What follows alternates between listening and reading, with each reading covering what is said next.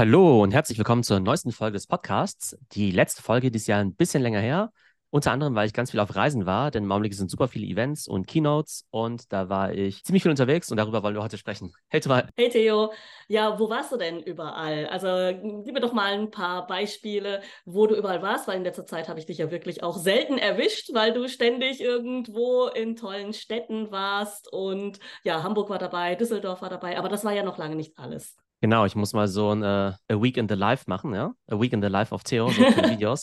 ja, ähm, so ein hinter den Kulissen. Also ich habe immer noch, leider immer noch nicht den äh, Gary V-mäßigen äh, Videographer, der mir wirklich auf Schritt und Tritt folgt und dann wirklich alles, alles super gut dokumentieren kann. Jetzt muss ich mal selbst in meinen Kalender reinschauen, aber vielleicht mal die letzten zehn Tage war ich bei Cosnova in Frankfurt. Das ist eine gar nicht so unbedingt Hidden Champion, ja, also eigentlich eine riesige Kosmetikfirma die man aber vielleicht gar nicht so gut kennt, weil man, ne, weil die Endverbrauchermarken Essence und äh, Catrice heißen. Also ich war bei Cosnova in Frankfurt, dann war ich in Hamburg, das war super cool. Baby Got Business, so eine große Social Media Konferenz von der Ann-Kathrin Schmitz. Dann war ich in Düsseldorf bei L'Oreal. Das war so deren ja, ja, Digital und E-Commerce Team. Genau. Und da habe ich irgendwie auch noch einen Talk gemacht für eine Media Company, die da in Paris waren. Ähm, aber das war eben remote. Und es war aber super spannend, weil es eben Klar, es ging um AI, aber eben auch um Social Commerce, weil natürlich nach wie vor die, ja, gerade Konsum dieser Unternehmen natürlich sagen, okay, AI, ja, brauchen wir, aber die Gegenwart heißt TikTok. Ja, cool. Auf jeden Fall schön, dass man wieder so viel rumkommen kann nach der Pandemie.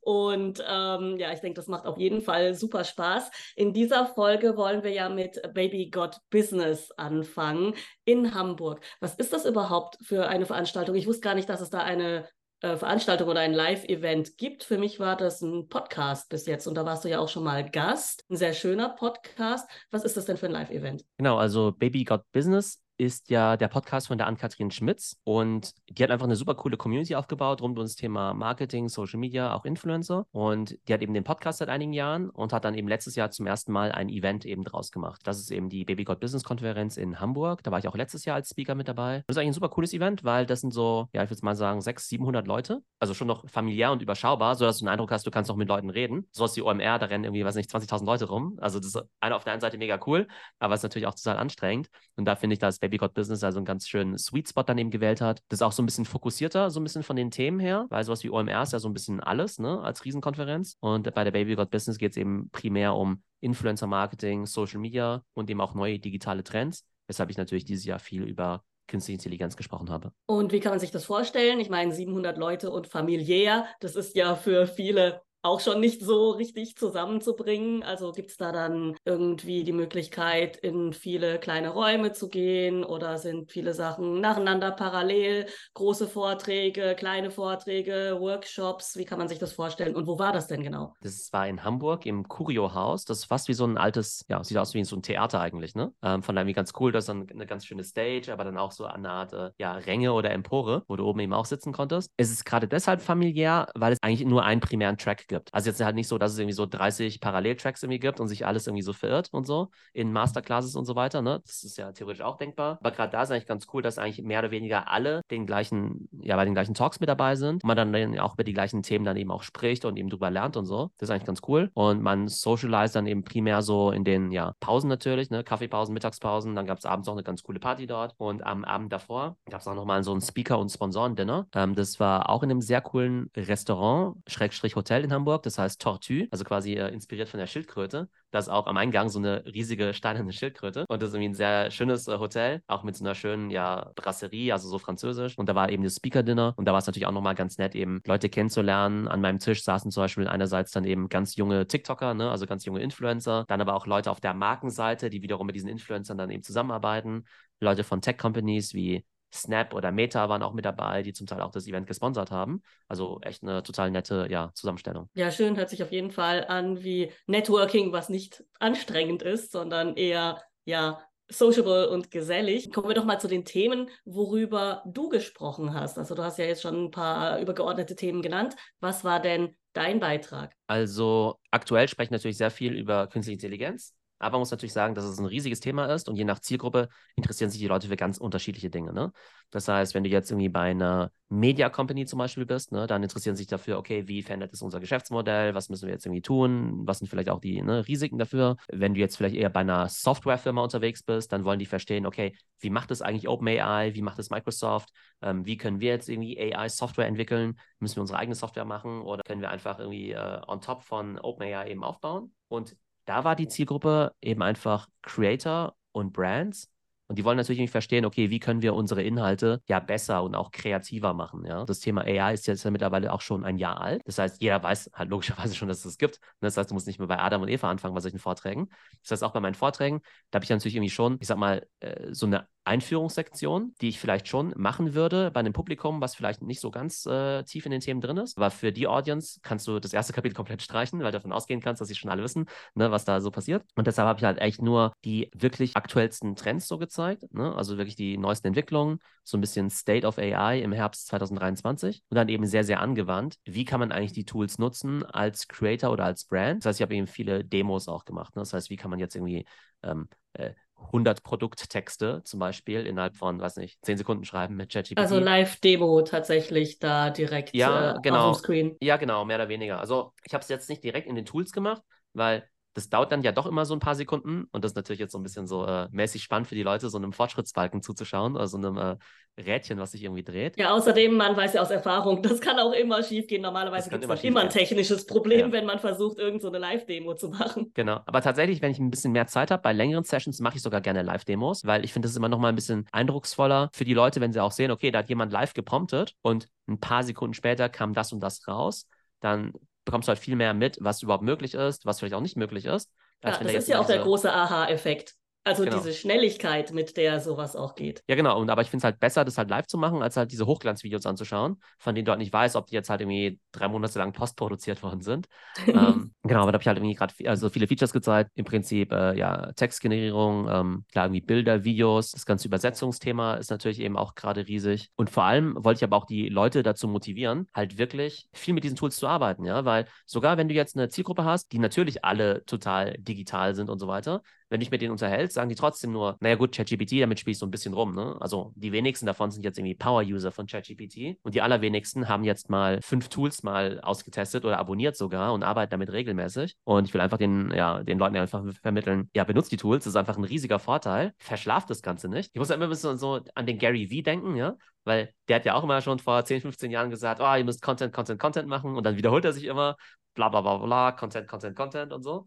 Und dann kann man sich einerseits darüber lustig machen, dass der das immer wieder sagt. Auf der anderen Seite ist es ja tatsächlich so, dass die meisten es halt irgendwie hören und irgendwie schon ganz cool finden, aber tatsächlich dann relativ wenig danach machen, weil sie halt sagen, okay, gut, sie wissen nicht genau, wo sie anfangen sollen oder ähm, sie haben dann irgendwie doch keine Zeit im operativen Alltag und so. Das Spannende ist ja, dass ja die meisten, jetzt was mit AI vielleicht zu tun haben, ja schon mal was mit Social zu tun hatten. Und die wissen ja noch ziemlich genau, ob sie vielleicht TikTok verschlafen haben oder nicht. Ob sie da vielleicht ein bisschen zu langsam waren oder nicht.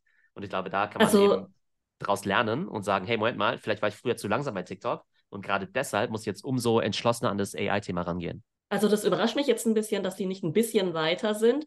Ich hatte ja eigentlich schon die Hoffnung, als du gesagt hast, da muss man nicht bei Null oder bei Adam und Eva anfangen, dass sich da jetzt mehr Gespräche ergeben hätten, so in die Richtung, oh ja, cool, das ist jetzt irgendwie schon ein Jahr alt und die jungen Leute benutzen das schon ja relativ regelmäßig. Zumindest im Bildgenerierungsbereich hätte ich jetzt gedacht, dass gerade diese ja, Social Creator da schon viel, viel weiter wären. Mhm. Ich glaube, es geht halt oftmals über dieses Experimentierstadium nicht raus, ne? dass man sagt, naja, ist irgendwie ganz witzig. Ne? Nehmen wir mal an, du bist jetzt eine Firma, die jetzt irgendwie eine Million Euro im Jahr für Übersetzungen bezahlt, an Übersetzungsbüros. Jetzt hast du halt ein Jahr Zeit, um halt weniger als eine Million Euro dafür zu zahlen. Irgendwie, ja? Wenn du halt diese Tools benutzt. Die Frage ist halt, wie viele machen es wirklich? Klar, also kann es irgendwie jeder so ein bisschen benutzen, aber wer benutzt es wirklich jetzt eben operativ, ja? Oder wer hat jetzt eben wirklich ähm, auf seiner E-Commerce-Webseite jetzt eben Avatar-Videos implementiert oder haben nicht trotzdem alle nur noch eine Produktdetailseite mit drei Bullet Points, wo irgendwie steht, äh, äh, grüne Schuhe von Adidas oder sowas. Ne? Von mhm. daher ist, glaube ich, die Adoption echt noch äh, aus meiner Sicht relativ langsam. Ja, und woran liegt es deiner Meinung nach? Also es liegt ja jetzt nicht an den Kosten, weil wir ja schon festgestellt haben mehrmals, dass die Kosten sich ja wirklich in überschaubaren Grenzen halten. Also die ja, Tools sind ja zum Teil kostenlos, zum Teil bewegten sich die Kosten so um die 20 Euro im Monat oder 20 Dollar im Monat im Fall von ChatGPT äh, zum Beispiel, wo man sich ganze Marketingstrategien und ganze Pläne und so weiter erstellen lassen kann innerhalb von Minuten. Ist das deiner Meinung nach ein Problem von Vertrauen in diese Tools oder in diese Technologie, dass man denkt, ja, das läuft doch ganz gut, wie ich es bis jetzt gemacht habe und ich mache das lieber händisch und das macht mir auch irgendwie Spaß und ich vertraue den Tools nicht so ganz?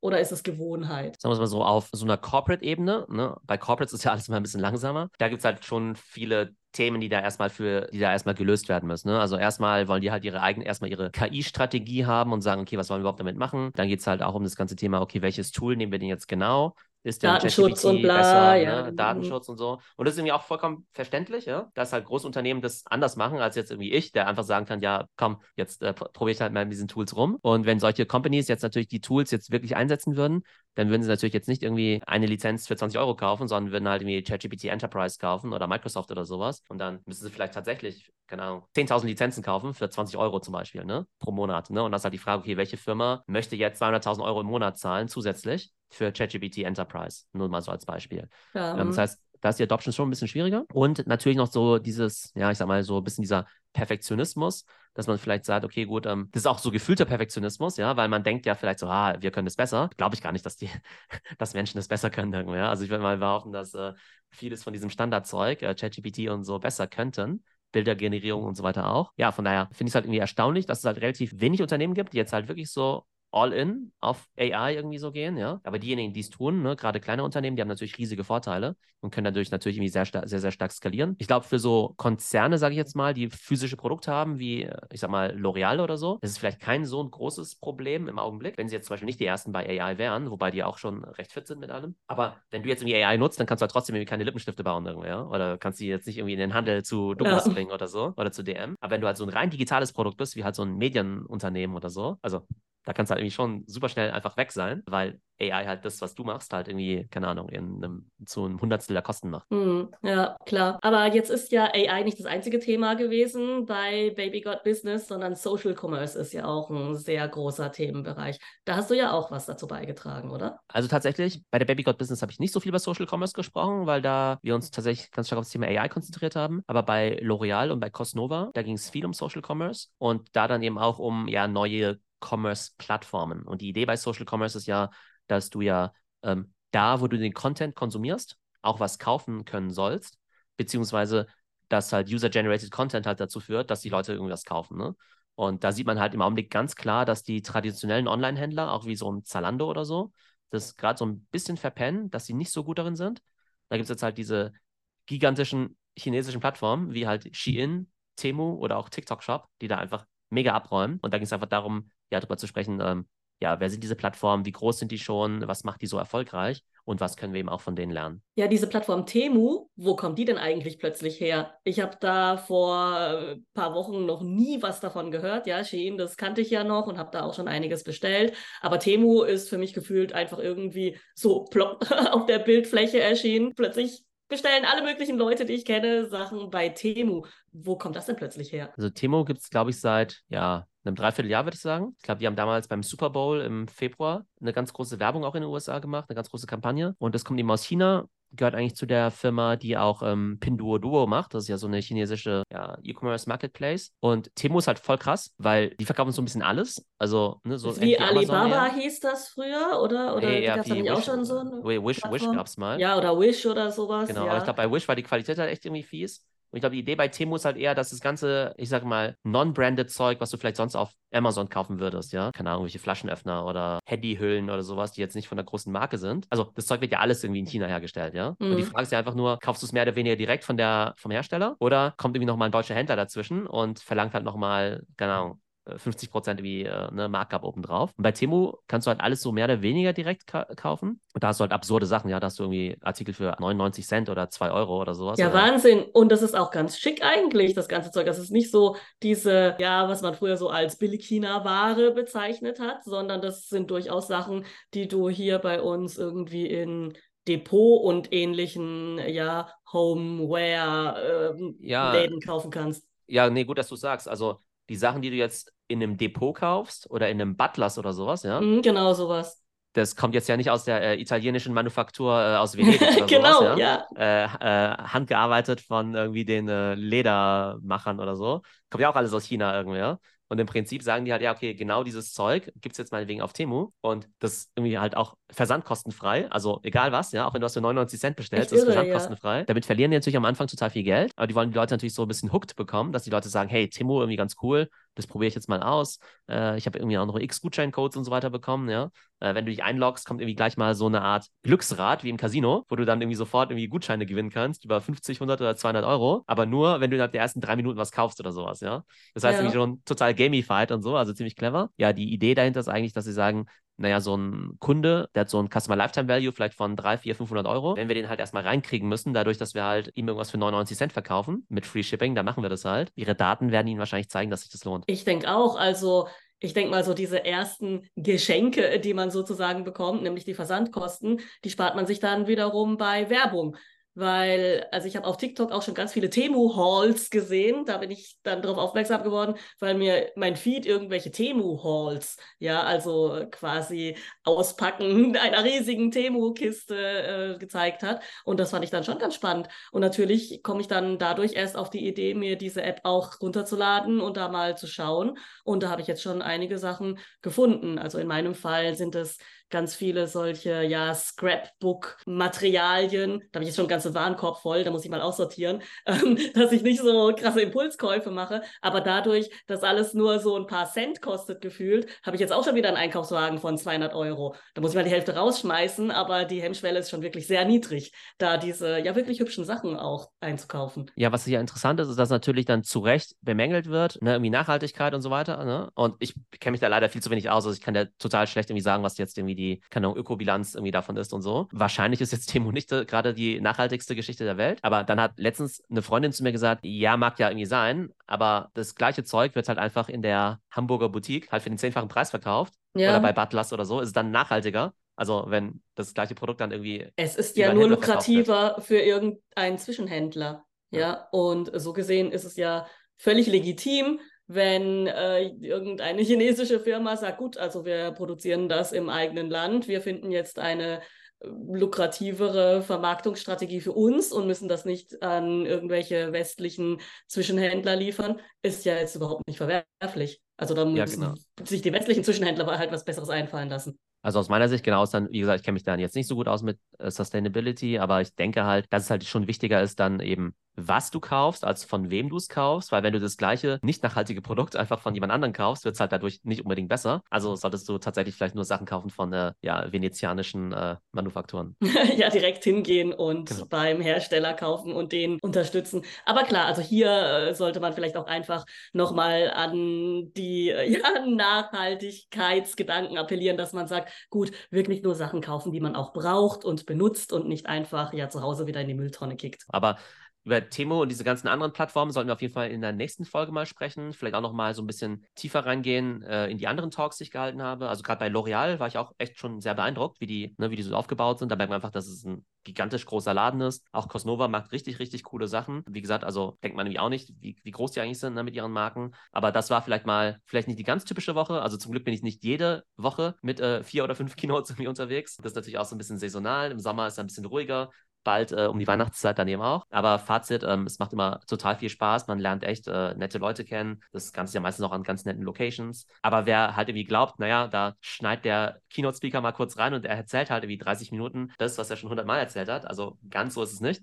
Ich versuche mich halt schon immer relativ gut vorzubereiten, das Ganze auch sehr gut zu customizen, halt auf die Audience halt auch immer relativ aktuell zu bleiben bei den Inhalten. Gerade da tut sich ja immer ziemlich viel. Und der Travel ist halt super anstrengend, ja. Also klar, äh, musst du vielleicht nur eine halbe Stunde was erzählen, aber du reist dann halt irgendwie trotzdem halt so einen ganzen Tag an, manchmal noch mit Übernachtung und so. Und dann bin ich auch immer ganz gut durch, muss ich sagen, wenn ich mal so zwei, drei Vorträge am Stück gehalten habe, plus Travel. Und dann kommst du zu Plus das ganze Socializen natürlich auch abends mit Abendessen. so, Das sind ja alles schöne Dinge, aber die strengen natürlich auch an. Das ja, Ja, die ja streng- so. die strengen vor allem dann an, wenn du, also ich finde es auch mega cool, also wie gesagt, mega nette Leute, aber klar, wenn du halt vielleicht schon, schon um äh, 4 Uhr morgens aufgestanden bist, um den 6 Uhr Flieger zu erwischen und es dann irgendwie noch ein Dinner gibt, äh, um bis um 12 Uhr abends, dann bin mhm. ich vielleicht dann auch so semi, äh, ja, semi-kommunikativ und muss dann immer mal auf mein Zimmerchen.